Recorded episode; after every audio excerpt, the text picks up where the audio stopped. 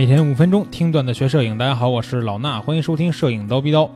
那前几天我在跟咱们一个这个报名我 PS 课程的同学聊天的时候啊，得知啊，他呢之前拍摄的时候一直不觉得后期重要啊，一告诉我叫忠于原片儿，然后后来跟我聊天以后，对吧，发现啊后期还确实挺重要的，然后开始学习。那我发现其实现在也有很多的同学啊，都是不注意后期的重要性。现在后期其实很简单，对吧？只需要你在软件里边去操作几下，就可能达到一个完全不同的效果。但也可能就是由于这个软件里边的东西啊太简单了，那新手们呢往往会走入一个误区，就是过度的后期。下面呢我说这些问这些问题啊，可能你们都会遇到过。所以说这些问题，如果你遇到，你就要改正啊！不改正的话，很可能你就在这个误区里边越走越远了。那首先，我觉得很多同学都会遇到的同样一个问题是什么呢？就是愿意把这个饱和度啊调的特别过。就饱和度是什么呀？饱和度这个工具其实可以提升色彩的一个鲜艳的程度，对吧？让画面看起来很鲜艳。但是呢，如果饱和度过了，那就不一定能成为惊喜了，对吧？而而且很多时候呢，看起来这照片呢就会显得 low 啊，就是不高级。所以说，过度的饱和度呢会让画面失去真实性，让颜色看起来不太自然。而且特别鲜明的这个色彩呢，也会去分散一些观众的注意力，啊，让你画面里边本来被摄的这个主体不一定能得到一个很好的突出效果。所以说啊，过饱和度一定是一个很多人都有的误区。那另外一个也是前两天正好讲到一节课里边，有一个同学提出来问题，说锐化是吧？说锐化是不是一个必要过程？是不是所有的图片都需要锐化？那这块我觉得就是一个误区，对吧？大家都觉得说照片呢都需要锐化，为什么呢？因为很多人就觉得自己照片拍起来显得不够锐，就是肉嘛，对吧？所以在后期，在这个 PS 里边疯狂的去做锐度这个加强。但是啊，锐化其实是一个比较有破坏性的工具啊，因为过度的锐化会导致很多不必要的噪点出现，而且呢会损坏图像的一些细节。如果说画面本身大部分内容是光滑的平面啊，像天空啊或者皮肤这样的，过度的锐化呢，会让这些光滑的表面看起来更粗糙，啊，另外一个呢就是清晰度啊，如果是用过 Lightroom 或者是 PS ACR 里边这个软件都这个插件都知道有一个东西叫清晰度，对吧？清晰度这个工具啊，其实并不是真正的提高你照片的清晰度，而是通过通过增加一些这种边缘的反差，造成一种更锐利的假象。其实它跟锐化也比较接近。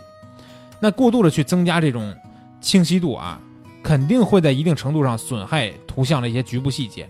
前几天我就看到有一个同学在咱们这个点评页里边发了一张照片啊，一看就是把这清晰度给拉到一百了。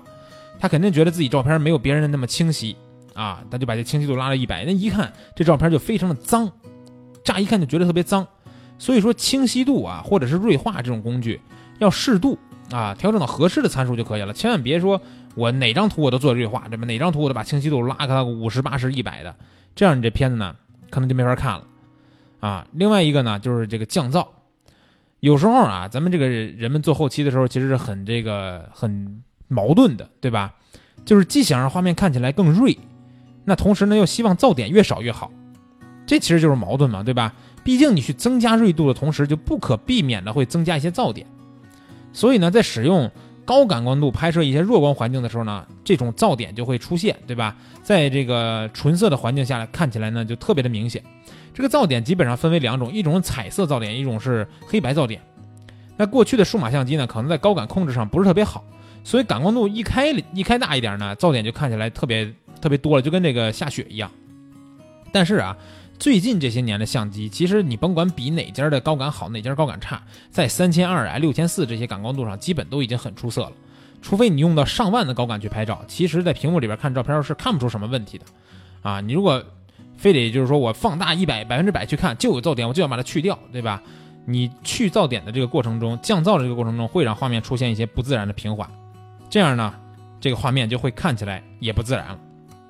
那。降噪是一方面，另外呢，还有一部分人喜欢做一种叫做 HDR 的这个效果，对吧？我也很喜欢做，但是呢，它需要分题材。HDR 其实，在数码摄影这个刚刚流行起来的时候很流行，对吧？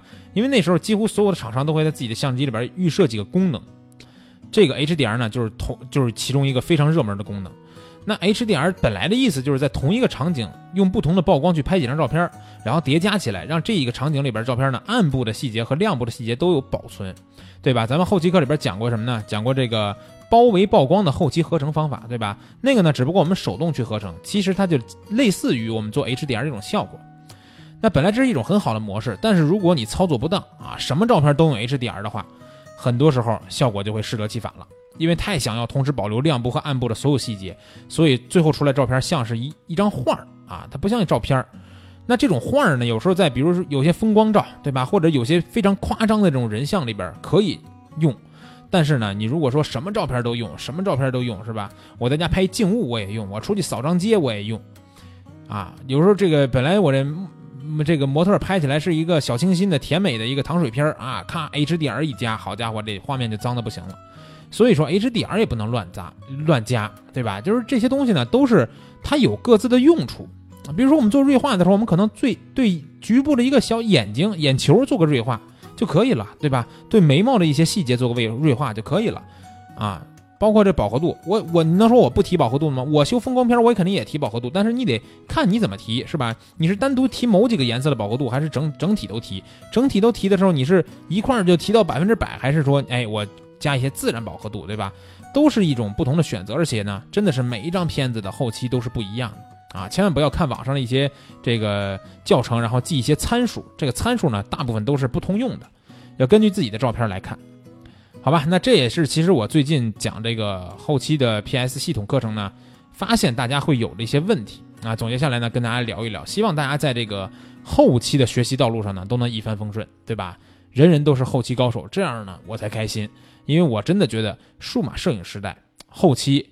比原来的胶片时代还要重要，对吧？因为什么呀？因为胶片时代的后期，咱们之前讲过嘛，它比较复杂，不是谁都能弄。但是数码摄影时代就不一定了，数码摄影时代这个后期啊，人人都可以学会，人人都能变成一个玩转 PS 的高高手，是不是？行了，那今天节目呢就是这些，明儿早上七点咱们不见不散。